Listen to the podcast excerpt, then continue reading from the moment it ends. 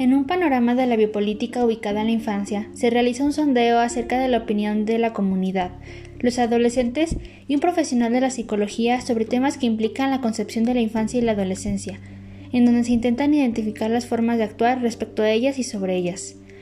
La finalidad es contrastar respuestas respecto a la percepción que se tiene desde diferentes ángulos y conocer la influencia de la biopolítica en esas etapas del desarrollo. Para esto haremos una entrevista a Doña Tere, a la licenciada en Psicología Elizabeth y Jorge, un adolescente de 16 años, y en ese orden irán dando su opinión respecto a distintos cuestionamientos.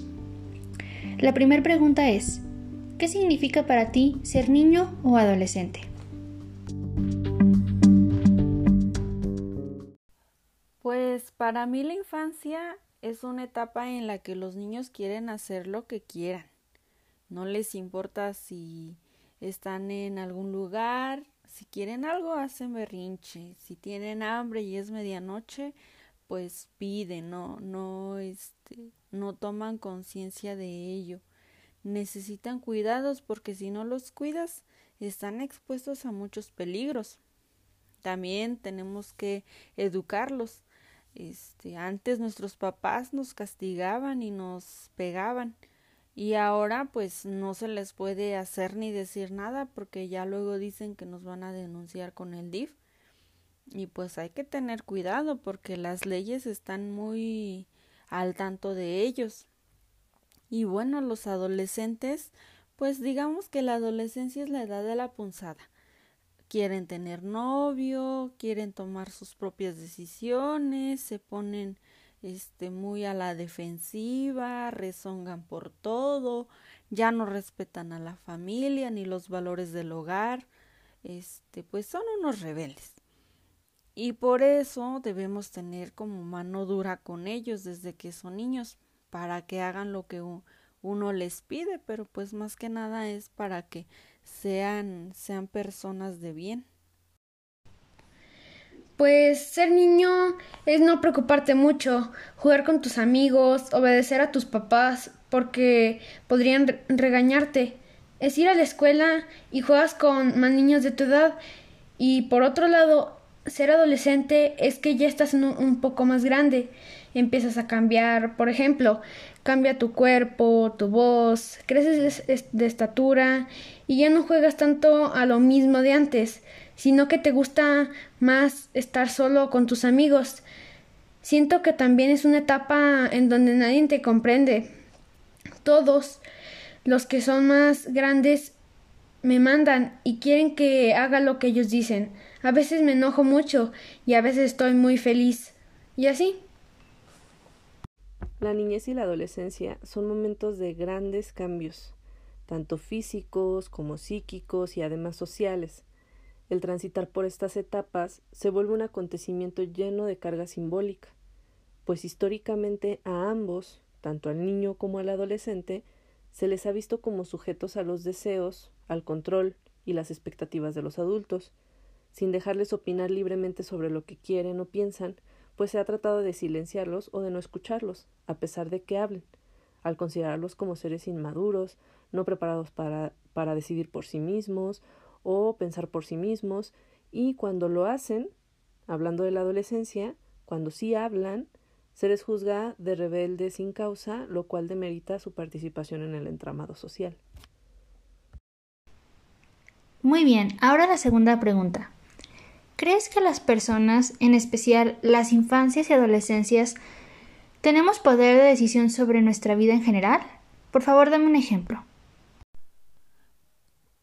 Pues los niños y los adolescentes no están tan preparados para esa toma de decisiones, porque pues las ideas van cambiando, la vida no es como los adolescentes y los niños la ven, para ellos es puro juego y, y que es cosa sencilla, pero no, la vida es diferente y ellos son inmaduros, les falta experiencia, conocimiento y en general pues no están listos para la vida, para estar solos en la vida. Y pues por otro lado los adultos pues sí estamos un poco más preparados para decidir sobre nuestras vidas y también pues las experiencias nos dan la posibilidad eh, de nosotros guiar a las nuevas generaciones para que sepan cuidarse y que en algún momento no cometan los mismos errores que nosotros eh, cometimos en algún momento. Y pues para eso estamos, para orientarlos, para guiarlos en la vida y, y apoyarles en las decisiones que tomen, orientarlos, porque muchas veces pueden equivocarse, porque pues no tienen la experiencia ni, ni la madurez. Yo creo que no, porque siempre te dicen qué hacer y si tú quieres hacer algo con todas tus ganas, tienes que aguantarte y pedir permiso a los mayores. Por ejemplo, un día iba a venir mi banda favorita a tocar a la ciudad y le pedí permiso a mis papás. Estuve por muchos meses haciendo todo lo que me pedían y portándome bien. Al final no me llevaron porque decían que esa música era satánica y que no era bueno para mí porque me inducía cosas malas. Y me pareció algo muy injusto y decepcionante. Muchas veces tampoco te dejan vestirte como quieres, porque te critican si les parece que no se ve bien la combinación que haces y así, aunque tal vez lo hacen por mi bien, o eso dicen. Dice mi mamá que todavía no sé mucho de la vida, pero quién sabe. Son son muy metiches y no me dejan decidir nada. Las personas, en general, tienen la capacidad de decidir sobre sus propios intereses.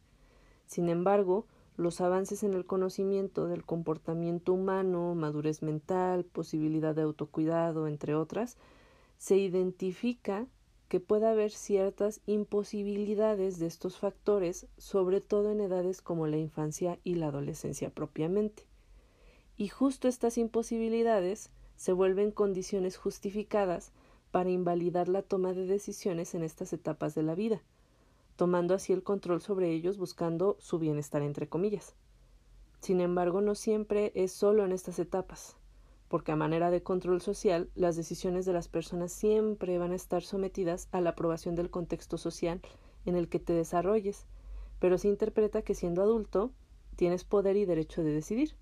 Pero si nos ponemos a analizar más a profundidad, es posible que en ninguna etapa de la vida del ser humano se es libre de decidir en todo el sentido de la palabra.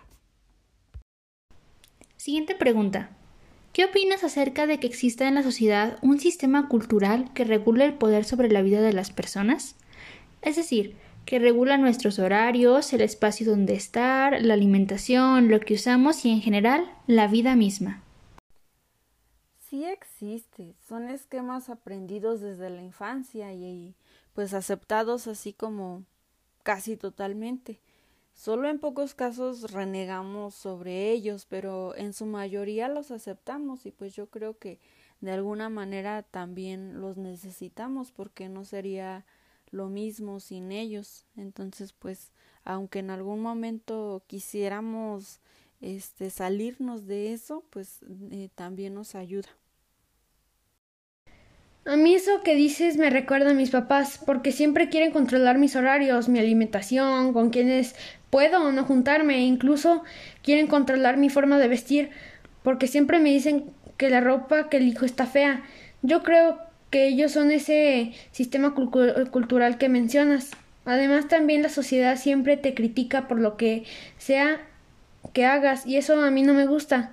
Mejor cada quien debería concentrarse en su propia vida y ser feliz, cada quien con lo que le gusta. Por ejemplo, yo con mis amigos me siento bien, porque me escuchan y no me critican, al contrario, me aceptan como soy y son los que siempre han estado cuando lo necesito.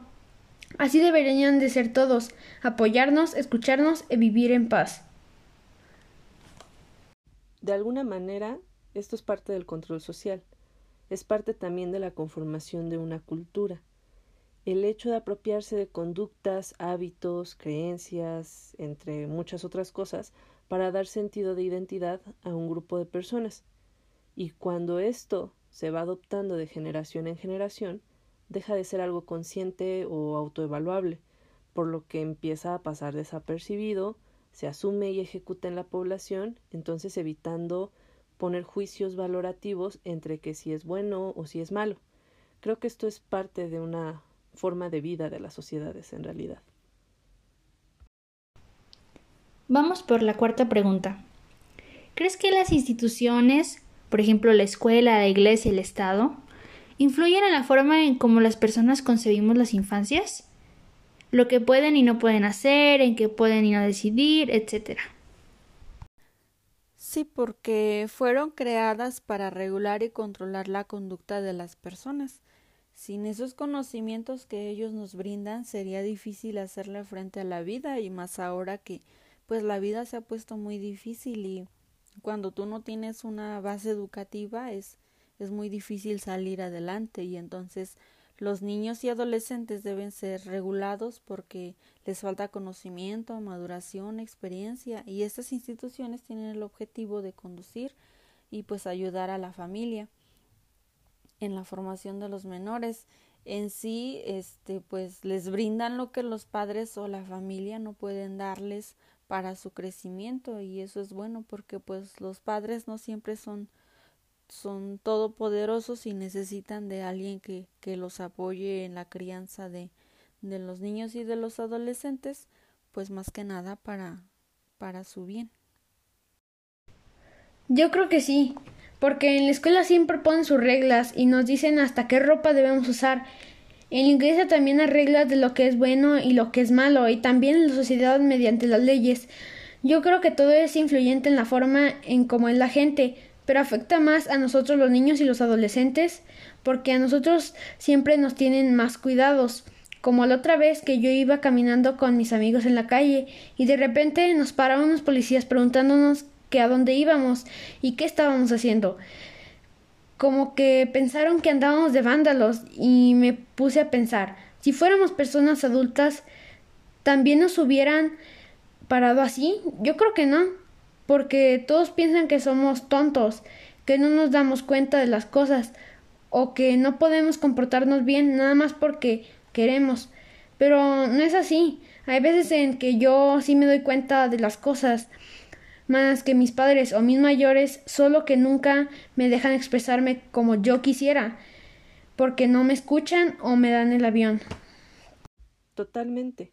La estructura de una sociedad nos induce a formas de pensar de las que vamos apropiando como reales en nuestro día a día, porque son los sistemas de poder los que nos colocan los parámetros del deber ser y de lo que hay que creer, y asumiendo que son quienes tienen la razón, lo vamos reproduciendo entre todos, ¿no?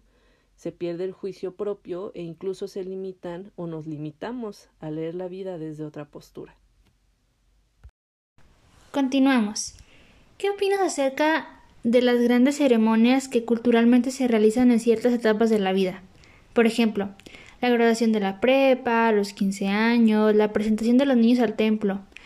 ¿Consideras que influyen en la forma en cómo las personas conciben esa etapa de la vida? ¿En las expectativas de logro, ideologías? ¿Crees que es adecuado? Esas ceremonias son necesarias, la verdad para pasar por estas etapas de la vida ante Dios y ante la comunidad, para que sean ellos testigos. Este, también representan nuestras costumbres, las cuales no deben perderse nunca porque nos dan identidad y es bonito ver a nuestros familiares o amigos cuando festejamos estos momentos de la vida, pues son memorables. La misa, el vals, la convivencia en familia, este, pues pensamos que esos son momentos importantes y quienes los viven deben de darle el significado que tienen porque actualmente ya hay quienes no se bautizan y quienes pues no hacen ni su primera comunión o los 15 años y eso no debería de ser porque así no son las costumbres eh, y se pierde nuestra identidad como mexicanos. Lo que sí eh, se sigue practicando, aunque tampoco siempre pues son las graduaciones, pero a veces ya ni misa hacen y eso no está bien porque pues hay que dar gracias a Dios porque también debemos este presentar ante Dios esos logros escolares. Él es el que nos ayuda, nos orienta y nos guía en, en esos momentos difíciles. Yo pienso que sí es adecuado hacer esos festejos, por respeto a nuestras costumbres, pero hacerlo siempre con los elementos que han planteado desde antes, como la misa y pues todos esos esos, esos esas cuestiones que, que desde antes se nos han inculcado. Mm, pues en mi familia todas mis primas les han hecho sus 15 años. Desde mis tías, mi mamá, mis primas y a un primo le querían hacer también su fiesta de 15 años, pero él no quiso porque decía que era de niñas y él no era marica. Aunque sé de otros chicos a los que sus familias les hacen 15 años. El año pasado que iba a cumplir mis 15, al principio yo no quería porque me daban pena estar enfrente de tanta gente y que todos me miraran, me dieran abrazos y me vieran bailar y yo le decía a mi mamá que mejor quería un carro y ella dijo que no, porque era peligroso y, que era muy chico para eso. Al final mis tías y todos me convencieron de que era algo lindo y que solo se vive una vez, así que terminé aceptándolo. Pero pienso que si eso lo quieres, podrían respetar tu decisión. Pero son adultos, ellas nunca entienden y ninguna discusión les puedes ganar. Estas ceremonias son interesantes pues se encuentran enmarcadas en ciertas ideologías, principalmente religiosas. Nos dan pauta para conocer cómo es que se ven estos momentos del desarrollo del sujeto. Por ejemplo, los 15 años, donde anteriormente se, se hacía con la finalidad de conseguir esposo para la quinceañera que se convierte en señorita una vez terminada la ceremonia.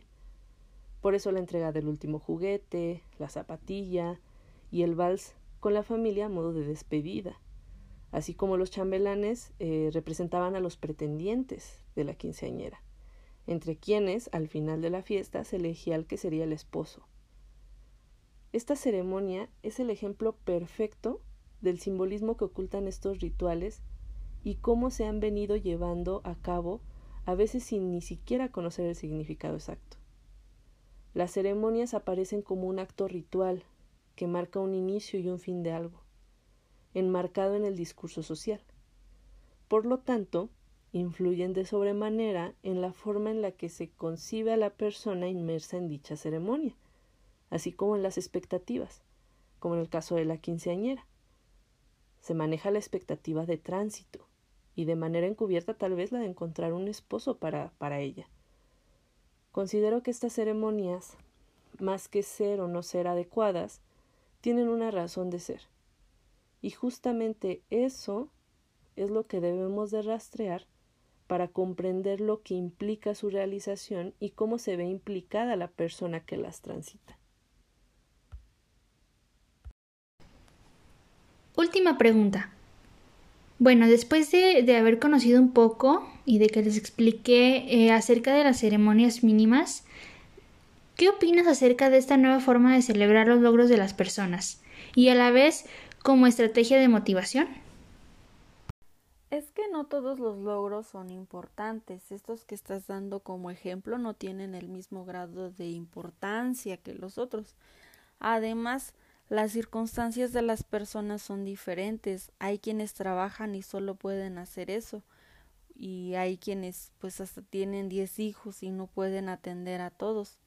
Entonces, parece buena idea, pero muy difícil de poner en práctica por la situación de las familias. Creo que las ceremonias, pues, eh, que se realizan son por algo, porque pues simbolizan algo. Y pues es bonito porque se les festeja a las personas que están logrando algo en su vida. Si tú le festejas a tu hijo que salió de la primaria o de la secundaria o del grado que sea, esto les motiva a que pues continúen con sus estudios, a que le echen ganas porque pues es su única obligación. Yo siempre les digo a mis hijos que no entiendo por qué no le echan ganas a la escuela si es su única responsabilidad. Y uno tiene que salir a trabajar, arreglar la casa, hacer de comer, y son muchas cosas, y ellos solo tienen que ir a la escuela y salir bien en sus calificaciones. Es lo único que les pedimos y a veces ni eso logran hacer bien y pues sí, sí nos llega a poner tristes en su momento. Suena chido, la verdad es que a veces solo lo celebran las cosas por compromiso y en el fondo son celebraciones medio vacías, o sea, sí es fiesta y todo eso, pero tus papás te siguen tratando igual, es como si no hubiera pasado nada. O a veces es como si de un día para otro ya creciste y ahora sí puedes y debes ayudar en la casa y hacer las cosas solo. Pero antes ni elegir tu ropa te dejaban, ni decidir en, en algo familiar, ni escuchaban lo que piensas. Si hubiera personas que se alegraran por las pequeñas cosas que vamos logrando, y esos son importantes, pero no se reconocen, creo que todos seríamos mejor y le echaríamos más ganas a todo, pues hay quien si se da cuenta de que nos esforzamos o lo hicimos bien. Las ceremonias mínimas son aquellos rituales en los que se presenta un cambio, en el sentido del acto psicoanalítico, donde la persona se posiciona en un lugar distinto, algo que marca un antes y un después, aunque en situaciones muy pequeñas, muy mínimas, como el nombre lo dice. Nuestros niños, niñas y adolescentes viven ceremonias mínimas a lo largo de su vida que les plantean justo este cambio de posicionamiento, tales como las ya mencionadas, o inclusive algunas más del orden de lo cotidiano, como cuando les dejan ir a la tienda solos por primera vez, o cuando aprenden a amarrarse las agujetas sin la ayuda de sus padres o de un adulto, o cuando en la adolescencia tienen a su primer novio o novia, entre muchos otros ejemplos que pudiéramos mencionar y que también dependen de la vivencia de cada quien. Anteriormente estas ceremonias mínimas eran más significativas tal vez, pues anteriormente no vivíamos en una sociedad líquida como la caracteriza Bauman, donde todo es tan efímero y tan soluble. Anteriormente se seguían otros procesos que también tienen que ver con todo este devenir histórico de la concepción de la infancia y la adolescencia, pues anteriormente ni siquiera existían dichos conceptos y poco a poco, al considerarse, han venido evolucionando, lo que plantea de igual forma estos cambios en las, en las maneras de presentarse las ceremonias mínimas.